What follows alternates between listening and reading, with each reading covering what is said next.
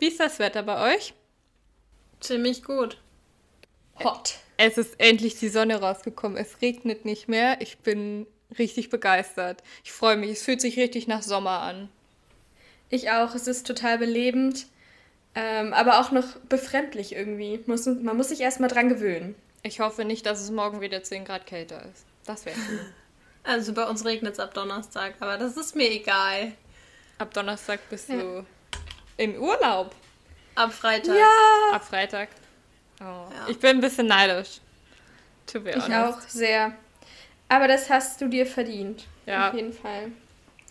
Du musst uns nur ganz viele äh, sonnige ja. Eindrücke schicken. Ja. No pressure.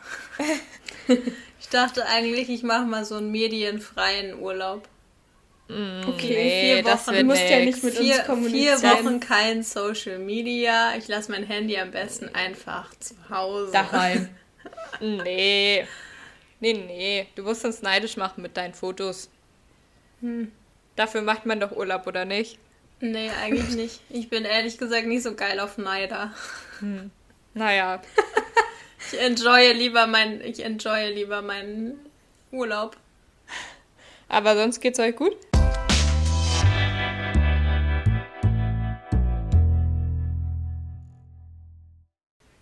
Ja.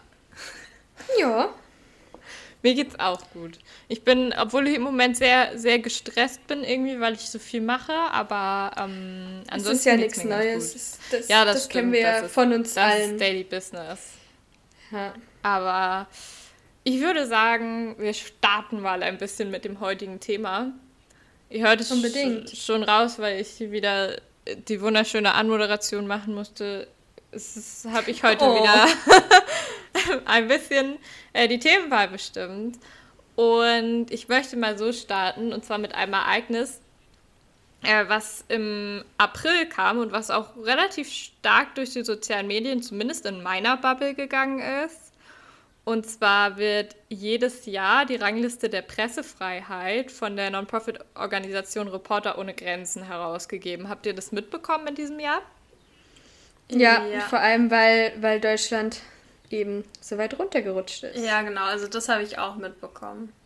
Ja. ja, Deutschland ist von Rang 13 im letzten Jahr abgerutscht auf, nee, andersrum, von Platz 11 abgerutscht auf Platz 13 jetzt. Und das liegt hauptsächlich daran, dass ähm, es im vergangenen Jahr deutlich mehr Angriffe auf JournalistInnen gab und ich finde es erstmal, weiß ich nicht, ich finde Angriffe ist halt schon eine krasse Sache so. Also. Mal noch kurz ähm, zur, zum Verstehen, wie viele Ränge gibt es? Genau, also, also, es gibt insgesamt, äh, werden 180 Länder bewertet okay. auf der ganzen Erde. Ähm, und die Grundlage dafür ist ein Fragebogen, der wird von mehreren hundert ExpertInnen ähm, beantwortet. Das sind JournalistInnen, das sind WissenschaftlerInnen, JuristInnen und MenschenrechtsaktivistInnen.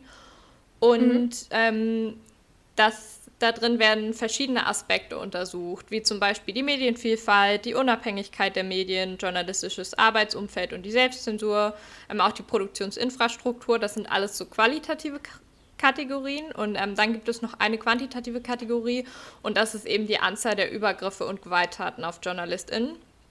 Insgesamt sind es sieben Themenfelder mit über 70 Fragen und am Ende kommt dann halt ein Score raus zwischen 0 und 100 und äh, dadurch werden dann die Länder miteinander verglichen und eben in diese Rangliste einsortiert. Mhm.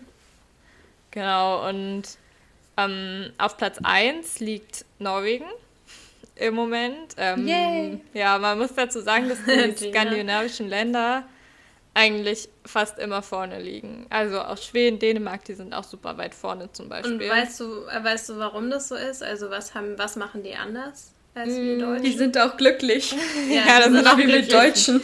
Hassen uns gegenseitig. Ja. Nee, genau, also da ist zum Beispiel ähm, die Presse, also hauptsächlich geht es ja eben um Pressefreiheit und da ist zum Beispiel so, dass die Medienvielfalt sehr groß ist und eben absolut gar nicht eingeschränkt wird, dass eben auch diese An Angriffe auf JournalistInnen ähm, fast gar nicht vorkommen und beispielsweise auch die Produktionsinfrastruktur sehr gut ist. Ähm, in Deutschland zum Beispiel äh, haben nicht nur die Angriffe das beeinflusst, sondern auch das äh, Lobbyregister im Bundestag, was eher so lala ausgefallen ist, sage ich mal, ähm, und dementsprechend relativ wenig Transparenz aufzeigt, dass es da zum Beispiel anders. Also dass das einfach auch die Politik und so ist da ein bisschen ähm, transparenter gegenüber den Medien. Mhm. Genau. Okay. Und äh, wenn man jetzt an die andere, ans andere Ende der Liste guckt, ähm, dann kann man sich ungefähr, also zumindest eins der Länder kann man sich schon ganz gut vorstellen, nämlich Nordkorea. Da weiß man halt das am ehesten, dass da ja eben das nicht so ist mit freien Medien. Ähm, ganz hinten liegt tatsächlich auf Platz 180 liegt e-, Eritrea und dann kommen Nordkorea und Turkmenistan. Und das sind halt die drei Länder ähm, auf der Welt, in denen die Regierung so die komplette Kontrolle über die Informationsflüsse hält. Also da gibt es halt gar, also nicht im Ansatz freie Medien so, sondern die werden komplett staatlich kontrolliert. Ähm, und dann quasi das erste Land, was dahinter kommt, wo ähm, das Land jetzt nicht oder die Regierung jetzt nicht die komplette Kontrolle hat, ist dann China. Also da sieht es auch ziemlich schlecht aus auf Platz 177. Mm, aber das ist ja irgendwie auch nicht verwunderlich. Also nee, das genau. hätte man ja schon so eingeschätzt. So ja. nach dem, ja, was man, man da so mitbekommt. Ja. Wenn man die Ländernamen hört, dann denkt man sofort, okay, ja, macht Sinn. Ja, genau. Und mm, was man auch vielleicht nochmal so mit aufführen kann, ist die USA. Die sind auf Platz 44, was jetzt auch nicht so gut ist, finde ich. Das muss man aber auch sagen, dass sich das halt unter Donald Trump einfach krass verschlechtert hat, weil es eben deutlich mehr Angriffe auf JournalistInnen gab und ähm, zum Beispiel auch die Zensur einfach größer geworden ist. Zum Beispiel wurden ja einfach ein, wurden ja einige Medien gar nicht mehr eingeladen zu den Pressekonferenzen im Weißen Haus, sondern halt nur Medien, die ihm so mhm. freundlich gesinnt waren quasi. Also mal äh, erwartet, dass sich das unter beiden schon wieder verändert, auf jeden Fall. Genau, und in Deutschland Deutschland ist eben ein bisschen, ist um zwei Plätze abgerutscht. Und das liegt halt vor allem, also auch ein bisschen an so kleineren Sachen wie dem Lobbyregister und so, aber es liegt halt vor allem eben an diesen Übergriffen. Wenn man sich das anguckt, dann finde ich, ist es auch eine ziemlich erschreckende Zahl, weil es ist so, dass 2019 wurden noch, neun, noch 13 Übergriffe ähm, verzeichnet und 2020 waren es einfach mindestens 65 Angriffe auf JournalistInnen. Oh. Und es gibt wohl auch eine relativ große Dunkelziffer. Also man vermutet eine relativ große Dunkelziffer. Und ich finde es schon ja krass. heftig. Es hat sich halt mindestens verfünffacht einfach. Ich finde es also eine krasse Zahl, so ein krasse, also ein krasser Trend, dass das so ja, ist. Finde ich auch. Vor allem, man hat ja immer mal mitgekriegt, also es kam ja auch in den, ähm, ja, sage ich mal, größeren Medien öfter mal zur Sprache, dass JournalistInnen angegriffen wurden.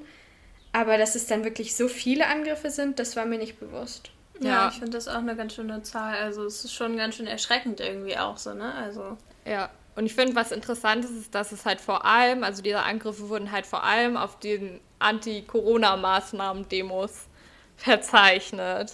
Ja, ich wollte gerade sagen, das hat ganz bestimmt was damit zu tun. Und ja. Man merkt ja eh so diese Unruhe, die im Land ist und das wirkt sich halt dann auch darauf aus. Ja. Weißt du, ob potenziell mehr öffentlich-rechtliche JournalistInnen angegriffen wurden? Weil das habe ich irgendwie noch so im Gefühl, dass das so war. Ähm, nee, das kann ich tatsächlich nicht genau sagen, aber es kommt später noch eine Studie, wo ähm, dazu auf jeden Fall ein, interessanter, ein interessantes Ergebnis auch rausgekommen ist. Ähm, weil ja. weil gerade so in, ähm, ja, man muss natürlich immer vorsichtig sein, was ich, um nicht zu verallgemeinern, ähm, deswegen take it with a grain of salt, what I say. Aber gerade aus rechten Kreisen wird ja oftmals auch der öffentlich-rechtliche so als Staatsfunk dahingestellt und sowas und auch von der Regierung gesandt. Ja, genau. Ähm, Dazu was, wes, weshalb es mir für mich eben Sinn machen würde, wenn ja. auf diesen Corona-Demos eben mehr öffentlich-rechtliche angegriffen würden. Also dazu kommt auf jeden Fall gleich noch was, aber ich wollte dazu noch ein bisschen Grundlagen vorher tatsächlich erklären, einmal kurz. Okay, sorry. Alles gut. Ähm, genau, es ist so ein bisschen allgemeiner Trend, auf jeden Fall in Deutschland und aber auch auf der ganzen Welt, dass eben diese Medienfeindlichkeit immer größer wird. Ähm, man merkt es ja auch schon daran, dass zum Beispiel dieser Begriff Lügenpresse so krass wieder aufgetaucht ist in den letzten Jahren. Äh, auch mhm. Fake News, ähm, was ja auch sehr von, ich sag mal, eher populistischen Menschen geprägt wird. Also bei Fake News war es Donald Trump, bei Lügenpresse war es vor allem eben die AfD, ähm, die diese Begriffe halt sehr geprägt hat. Und dadurch zeichnet sich eben dieses Thema Populismus auch noch ein bisschen ab. Aber ich glaube, um das zu verstehen, muss man einmal kurz verstehen, so warum wir überhaupt freie Medien brauchen oder welche Rolle Medien in unserer Gesellschaft spielen. Und dafür ist sehr, sehr wichtig das System der Gewaltenteilung. Ihr erinnert euch vielleicht noch an den Wirtschaftspolitikunterricht aus der Schule zurück. Sehr, sehr dunkel.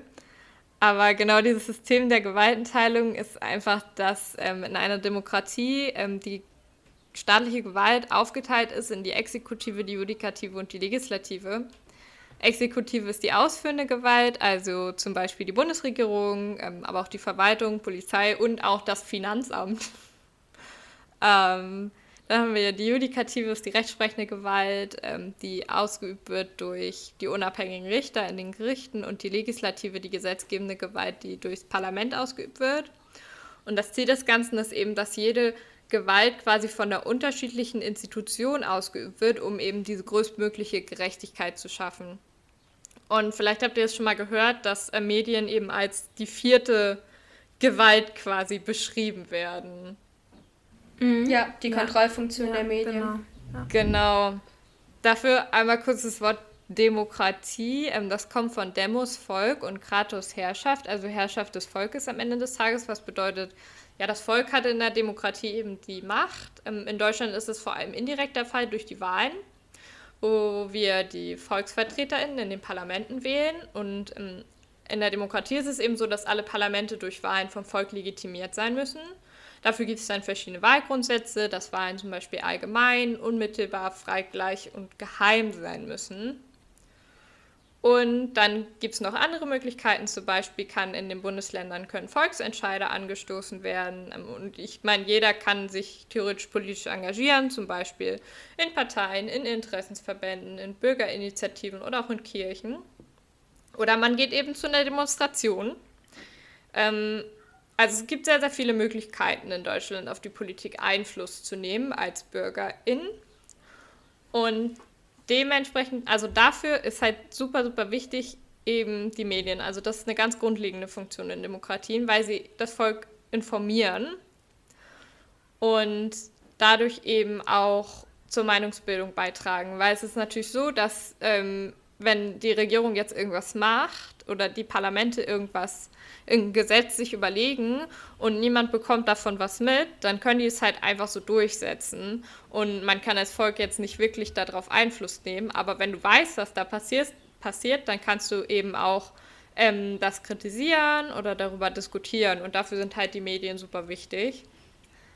Aber es geht natürlich auch einher mit einer super großen Macht der Medien, weil die Medien eben quasi ihre Wirklichkeit so ein bisschen beschreiben können, sage ich mal. Also es macht natürlich was aus, ob du jetzt was in einem linksgerichteten Medium zum Beispiel liest oder in einem konservativ gerichteten Medium liest. Dementsprechend. Stichwort Framing. Ja, genau.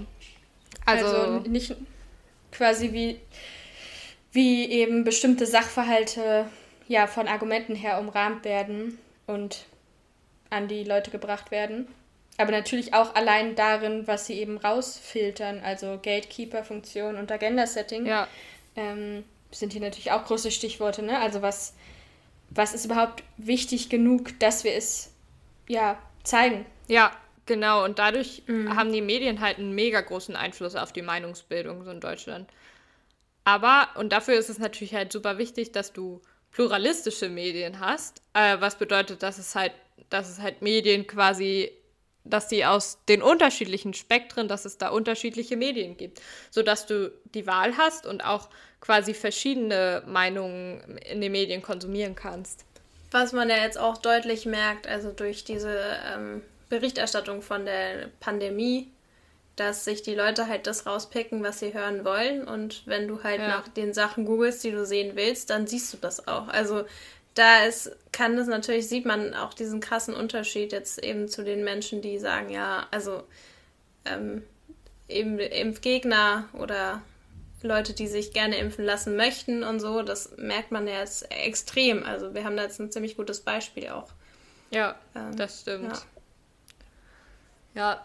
aber also dementsprechend groß ist halt die Macht der Medien, was aber ganz wichtig ist, wenn man so diese ähm, Gewaltenteilung hatte. Man muss sagen, dass die schon sich unterscheiden. Also die Medien als vierte Gewalt zu beschreiben, ist nicht ganz richtig, weil die Medien natürlich staatsfrei sind. Also die Medien sind halt unabhängig vom Staat und äh, dementsprechend unterscheiden sie sich halt von der staatlichen Gewaltenteilung. Und das, also glaube ich, ist noch relativ wichtig, damit einzubringen. Aber weil die Medien so eine große Macht haben, sind sie auch besonders geschützt im Grundgesetz, nämlich durch Artikel 5. Jeder hat das Recht, seine Meinung in Wort, Schrift und Bild frei zu äußern und zu verbreiten und sich aus allgemein zugänglichen Quellen ungehindert zu unterrichten. Die Pressefreiheit und die Freiheit der Berichterstattung durch Rundfunk und Film werden gewährleistet. Eine Zensur findet nicht statt. Das ist ja auch ähm, vor ein paar Jahren, ich glaube, es ist jetzt schon ein paar Jahre her und da fühle ich mich wieder alt, ist das ein ganz großes Thema gewesen ähm, durch dieses äh, Schmähgedicht von Jan Böhmermann mit dem, was darf mm. Satire zum Beispiel. Und ja. was, also was ist, wie weit darf die Freiheit durch Rund Rundfunk und Film halt gehen und wann ist es Zensur? Und ich finde, also das ist auch an sich tatsächlich ein mega spannendes Thema. Aber das war nur ein ganz kurzer Exkurs. Weil eigentlich geht es ja. ja. Nee, sag. Ich, ja, ich finde das ganz wichtig, dass man so diese ähm, Perspektive da irgendwie reinbringt und auch mhm. gerade das eben legitimiert von der rechtlichen Seite her. Ja, das wäre ja, ein sehr wichtiger ja. Weil, weil es ist ja genauso, also eben in den Ländern, die irgendwie in Eritrea oder in äh, Nordkorea oder so, ist ja genau das das Ding, dass die Medien eben nicht unabhängig vom Staat sind, sondern ja. eben abhängig davon. Und da dort findet keine Zensur, also da, dort findet Zensur statt und das ist ja. ja genau das, was wir hier schützen wollen in Deutschland. Ja, da braucht man tatsächlich ja auch gar nicht so weit wegzugehen. Also eine gewisse staatliche Kontrolle findet ja beispielsweise auch in Polen, im Nachbarland direkt statt oder auch ja, in Ungarn. Ungarn, ähm, Ungarn genau. Türkei. Da hast du auch zum Teil eine staatliche Zensur. Ähm, die Medien, die äh, staatskritisch berichten, die werden da quasi dem Erdboden gleichgemacht. Also ähm, das ist da auch quasi innerhalb der Europäischen Union so nah an uns dran echt ein Problem. Und ich glaube, da können wir uns wahnsinnig glücklich schätzen, dass es halt in Deutschland nicht so ist. Ja, auf jeden Fall. Aber was ich irgendwie auch immer so finde, ich finde, man, man bekommt halt durch, jetzt zum Beispiel über Instagram bekomme ich ganz andere Sachen mit, die zum Beispiel in den Tagen, Tagesschau nicht gezeigt wird, wo ich mir so denke, ja, irgendwie hätte ich schon auch wichtig gefunden, dass auch die Leute das gewusst hätten, wenn die Fernseh gucken so. Und manche Sachen muss man sich halt dann irgendwie auch selber so erarbeiten. Das finde ich immer ein bisschen schade, dass da irgendwie trotzdem, es wird ja trotzdem immer gefiltert, was dann ja. ähm, gezeigt wird. Und das finde ich, merkt man schon. Klar, man kann nicht alles zeigen, dann hast du irgendwie eine Tagesschau von keine Ahnung wie viele Stunden. Aber bei manchen Sachen denke ich mir dann so, ja, schade, das hätte man irgendwie auch schon früher bringen können oder irgendwie mhm. anders thematisieren können. Das finde ich schon auch ein bisschen, ja, dass es auch in Deutschland so ein bisschen so ist. Also ich will es nicht kritisieren oder so, aber es fällt schon auf.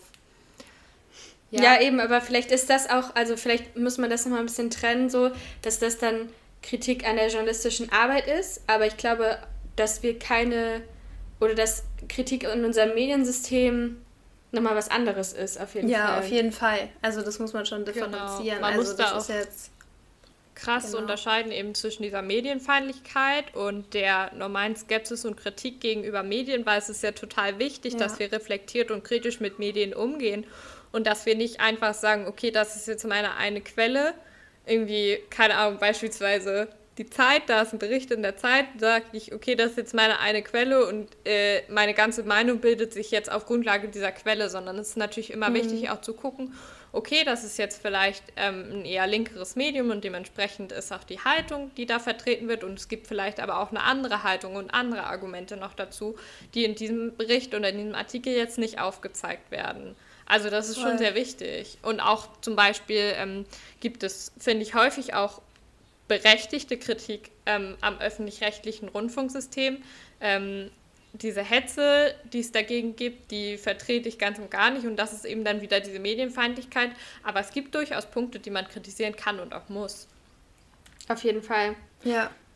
Also man darf jetzt nicht alles hinnehmen, was einem so vorgelegt wird, ja. sondern sollte schon immer noch mal kritisch hinterfragen und denken, so ja, stimmt das jetzt, was sie mir da erzählt haben. Aber das ist halt so auch das Problem, dass viele nicht die Zeit dafür haben und äh, sich dann irgendwie ja. abends, keine Ahnung, von Fernseh setzen und äh, das gucken und dann das Meinungsbild davon haben und dann nicht nochmal irgendwie weiterlesen oder so. Und das ist ja. halt dann irgendwie auch ein bisschen schade, dass man, ja. dass es dann trotzdem irgendwie untergeht. Ja. Ja, also die Medien haben im Prinzip halt auch eine richtig große Verantwortung. Mhm. Ja, voll. Genau. Das, das ist ja auch das, was ich schon mal gesagt habe. So, ähm, deswegen sehe ich zum Beispiel auch da, dass die eben die richtige Sprache verwenden müssen mhm. und uns da reflektieren müssen und sowas. Ja. Also. Ja, was man sagen muss, das Ding ist halt, dass also diese Medienfeindlichkeit, die ist halt tatsächlich auch irgendwie, also meiner Meinung nach ein Problem. Die Gruppe um, um Schulz äh, hat 2017 haben die eine Studie gemacht, ähm, wo die herausgefunden haben, also es war eine repräsentative ähm, Befragung und da war es so, dass 19 Prozent der Befragten äh, der Meinung sind, dass die Bevölkerung von den Medien systematisch belogen wird. Wie bitte? Ja, 27 Prozent, also mehr als ein Viertel, waren der Meinung, dass die Medien und die Politik zusammen die Bevölkerung manipulieren und mehr als ein Drittel, 37 Prozent, äh, sind der Meinung, dass Medien nicht über ähm, durchaus berechtigte Meinungen berichten, die die Medien halt für unerwünscht halten. Also dass sie sehr einseitig nur berichten und bestimmte Sachen bewusst weglassen. Und ich finde, es sind richtig krasse Zahlen einfach, dass das, das auch so eine große erwartet. Anzahl ist. Ja. Und man muss sich das mal reinziehen, das ist halt repräsentativ für die deutsche Bevölkerung, diese Umfrage. Systematisch belügen ist ja wirklich eine heftige Anschuldigung. Ja. Ähm, ja. Ja, gut, wir hatten, also, wir haben darüber mal äh, auch ein Referat gehalten, Gina, erinnerst du dich? Oh Gott. Ähm, mhm.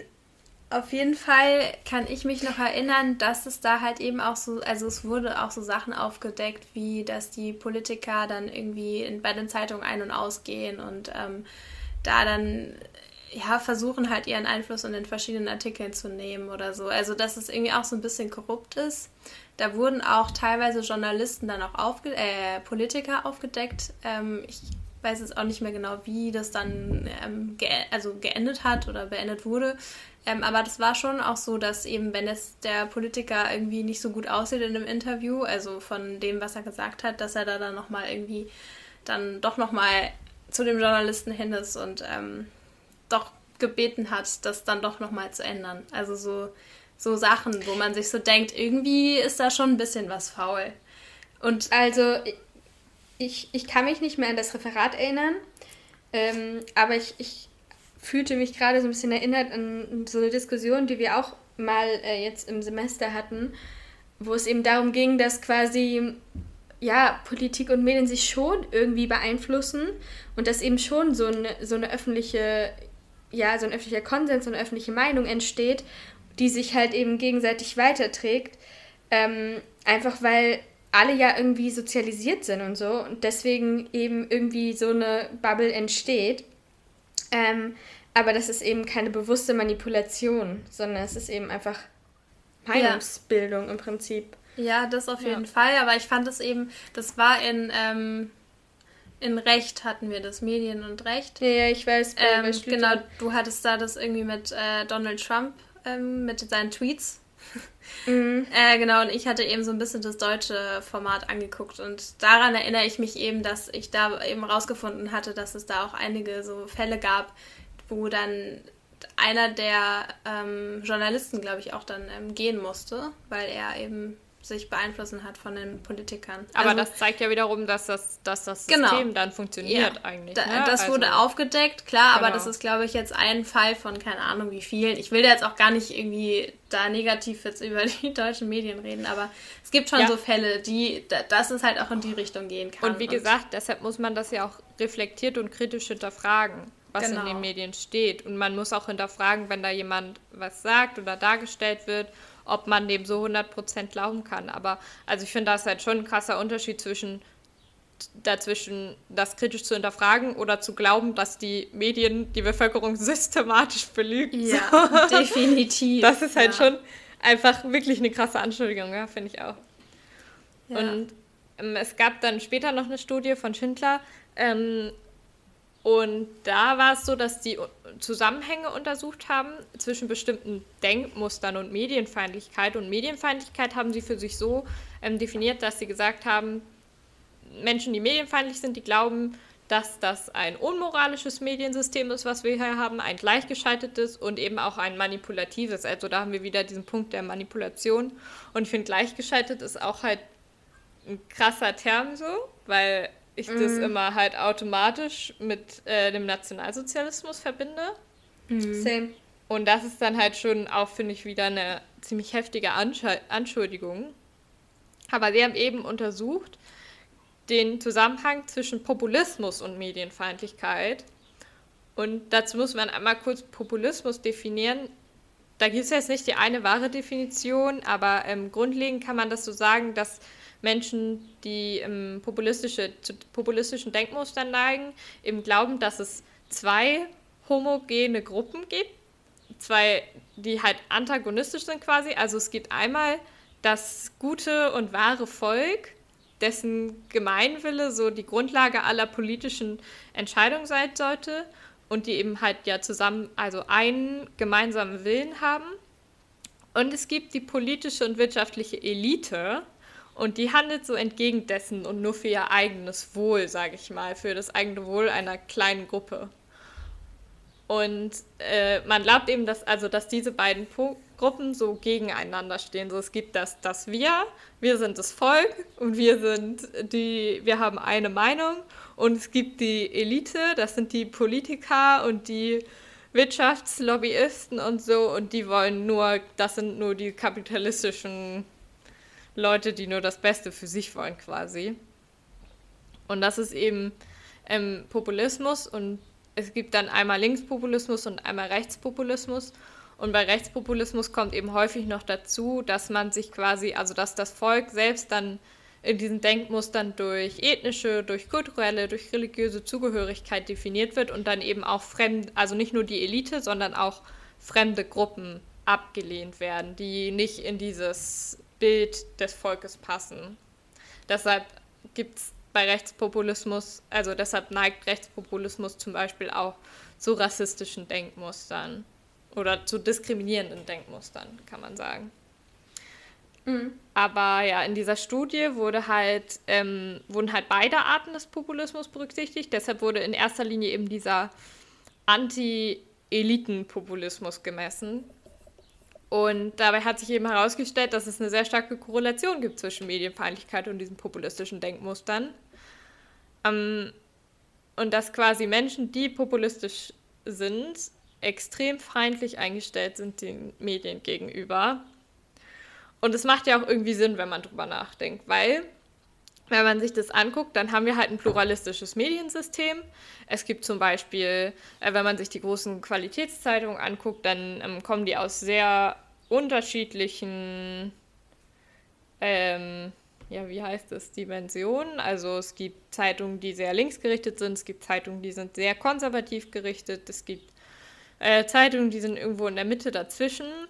Ähm, und beim Populismus glauben die Menschen ja, also populistische Menschen glauben ja, äh, es gibt dieses eine Volk und diese eine Meinung und äh, der Rest ist nur die Meinung von den Eliten quasi.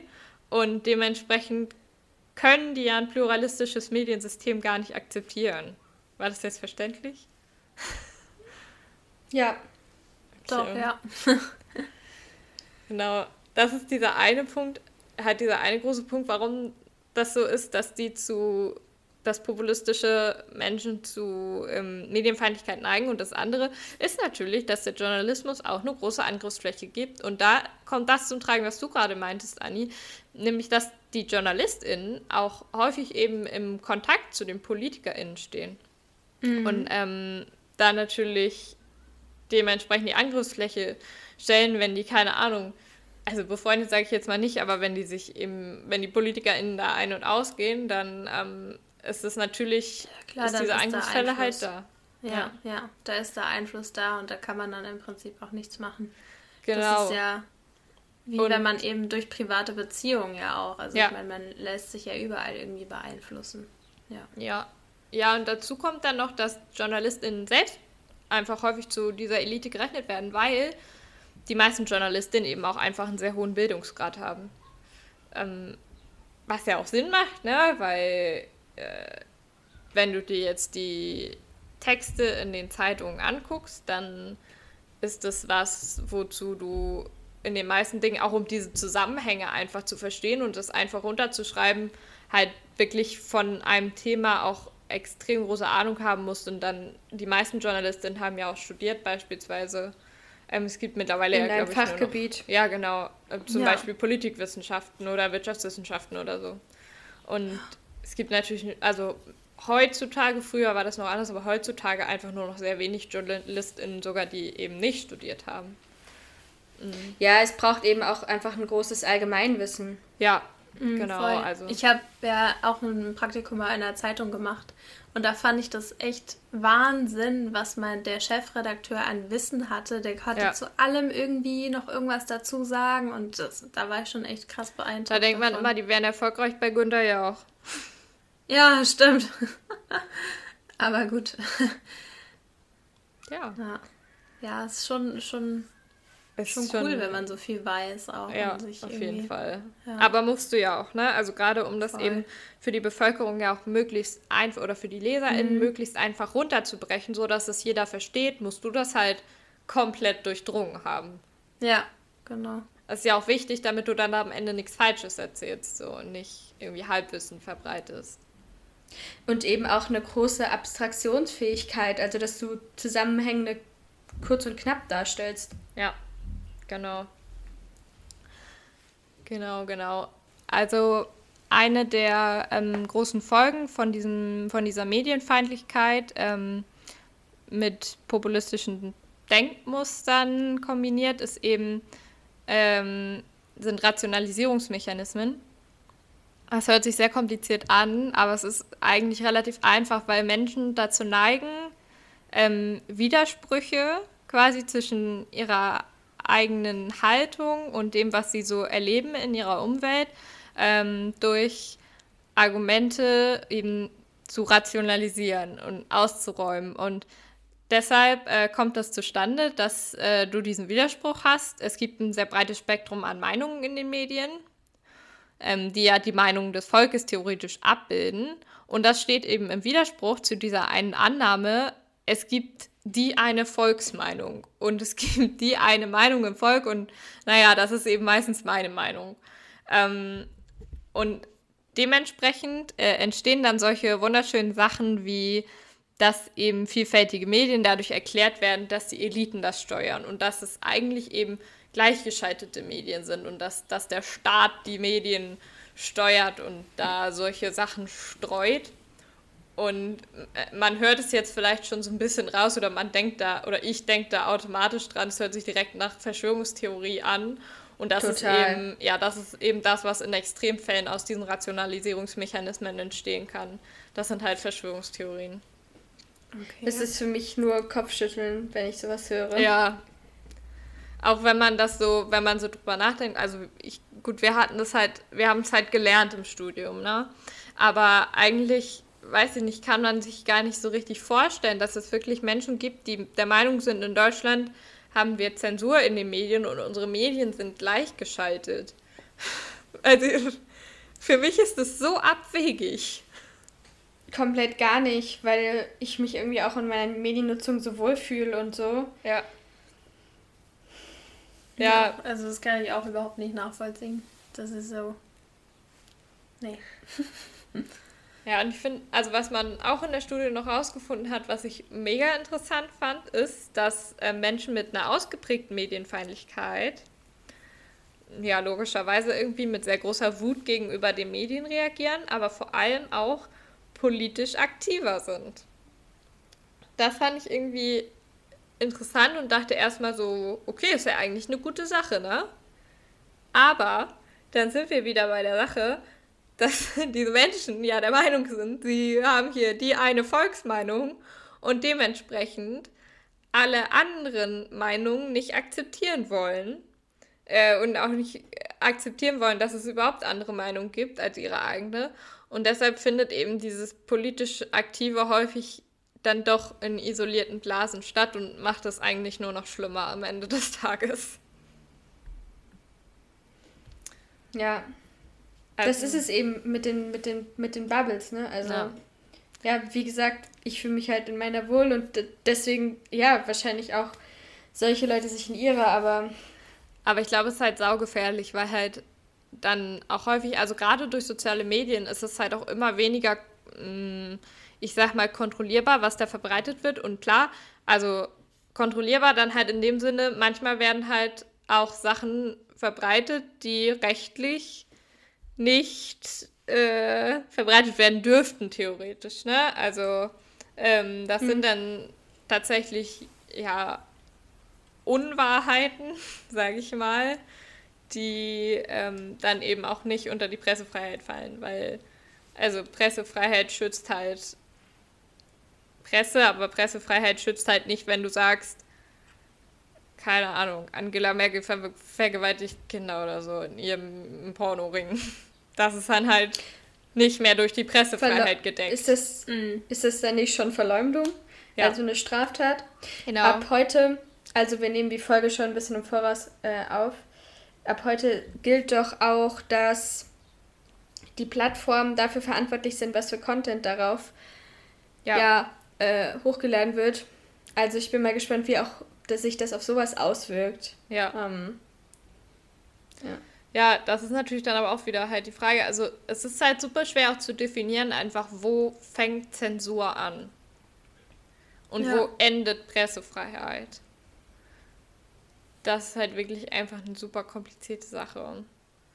Vor allem auch, vor allem, du kannst ja auch diese Verbreitung kannst ja auch nicht wirklich steuern. Also wenn halt was im Netz ist, dann ist es im Netz und wer ja. das finden will, der ja. findet das. Und selbst wenn jetzt irgendwelche Posts auf Facebook, Twitter oder sonst was gelöscht werden, dann ist der immer noch da. Also ja. dann, ja, kannst du das nicht irgendwie zensieren. Also da, da ja, die Leute, die es finden wollen, die haben es dann eh. Das ist halt irgendwie schon so eine Problematik auch mit den sozialen Netzwerken, dass mhm. sich eben solche Gruppen auch so krass ausprägen können. Ja. ja. Ich finde ganz interessant in dem Zusammenhang ist noch der ähm, Hostile Media Effekt, heißt es. Das ist ein Phänomen, dass so die Anhängerschaft einer bestimmten Position die mediale Berichterstattung dazu immer als unfair wahrnehmen. Ähm, Beispiel zum Beispiel aus der Sportberichterstattung. Es gab eine Studie zu der amerikanischen Fußballnationalmannschaft. Ähm, und zwar haben die den ähm, TeilnehmerInnen äh, verschiedene Artikel vorgelegt, und zwar zu einem Länderspiel zwischen der amerikanischen und der koreanischen Fußballnationalmannschaft. Und der Artikel war sehr neutral formuliert und er hat sich in zwei Sachen unterschieden. Nämlich einmal darin, dass es ein Header mit einer amerikanischen Zeitung, von einer amerikanischen Zeitung war und einmal ein Header von der koreanischen Zeitung. Und die zweite Unterscheidung war, dass es einmal ähm, 2 zu 1 ausging für die USA und einmal 1 zu 2 ausging, also einmal Korea quasi gewonnen hat. Und das Ergebnis war ganz interessant, weil sie eben, also es ist halt rausgekommen, dass die feindliche Berichterstattung in Anführungsstrichen, also die Berichterstattung außerhalb deiner Bubble, immer als unfair wahrgenommen wurde. Und bei der Niederlage eben noch mehr als unfair wahrgenommen wurde. Also da wurde dieser ja. Effekt sogar noch mehr verstärkt. Also quasi, dass du. Krass. Obwohl die Berichterstattung beide Male neutral war, und die Berichterstattung war exakt dieselbe, so es war derselbe Bericht, wird es einmal als unfair wahrgenommen und einmal halt nicht. Nur weil es von einem anderen Medium ist. Also ich finde es krass, wie sehr das einen auch beeinflusst dann. Und da sind wir halt auch wieder bei diesem re reflektierten und kritischen Umgang auch mit dem eigenen Verhalten und mit der eigenen, mit dem eigenen Medienverhalten da drauf. Ja, auf jeden Fall. Es ist eben aber auch super schwierig, wie man einen kompetenten Medienumgang ja, eben irgendwie in der gesamten Bevölkerung eben verbreiten kann, gerade dadurch, dass sich die Medien ja auch so schnell wandeln, wie sie sich wandeln. Ja. Ich meine, ähm, für, für Kinder- und Jugendbildung ist es für mich die Lösung in Anführungszeichen recht einfach, dass man eben verstärkt Medienkompetenz ähm, in Bildungsstätten beibringen muss. Aber so, mhm.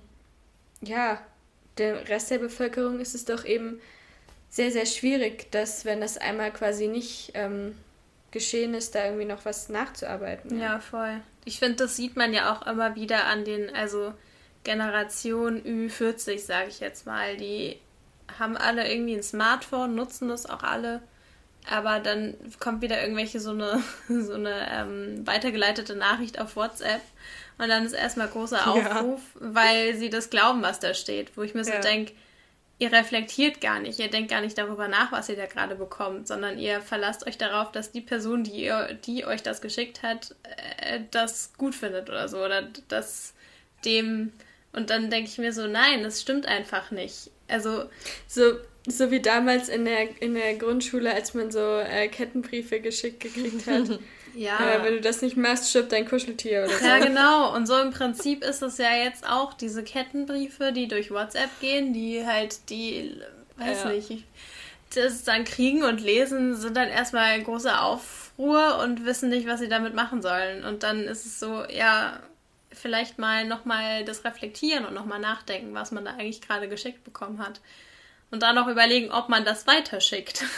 Es ist vielleicht auch unsere Aufgabe dann ein Stück weit als die Generation, die ja quasi mit, auch insbesondere mit den digitalen Medien aufgewachsen ist, ähm, das zu vermitteln an unsere Eltern und Großeltern, dass das eben wichtig ist, damit reflektiert umzugehen und nicht einfach ja. alles so hinzunehmen, ja, sage ich genau. mal. Aber ja, eben, eben ist ja. es eben, es ist ein gegenseitiges Lernen. Ja. ja, auf jeden Fall. Ich meine, wir können super viel von denen lernen, aber die lernen halt ja. jetzt mittlerweile auch was von uns und das ist ja irgendwie auch ganz schön. Ja, das stimmt. Ja. Aber ich finde, wenn man jetzt nochmal zurückkommt, so zu dieser Rangliste der Pressefreiheit, ähm, die ich am Anfang erklärt habe, äh, wenn man so drüber nachdenkt, dann sind wir ja auch quasi angehende Menschen in den Medien. Ähm, ich könnte mir zum Beispiel auch richtig gut vorstellen, in den journalistischen Bereich zu gehen. Was macht es mit euch so, wenn ihr hört, da werden jetzt fünfmal so viele JournalistInnen angegriffen wie letztes Jahr oder wie das Jahr davor? Also, dass dieser Trend einfach da ist. Ähm, tatsächlich macht das für mich gar nicht so viel über mich als oder über meine beruflichen Entscheidungen, Laufbahnen, whatever, sondern für mich spiegelt das vielmehr diese gesellschaftliche Spaltung wider, die ich eben als ja bedenklich wahrnehme. Und das macht für mich eigentlich das Bedürfnis, irgendwas Sinnvolles mit Medien zu machen, nur noch größer. Ja, hm. ja, da schließe ich mich an. Also, dass man halt klar, das ist echt eine schockierende Zahl und irgendwie ist es auch komisch, wenn man jetzt darüber nachdenkt, ähm, vielleicht irgendwie in die journalistische Laufbahn zu gehen. Aber ich finde dann, gerade dann kann man ja sein, ähm, sein Sprachrohr nutzen und ähm, versuchen, das irgendwie vielleicht auch wieder zu ändern.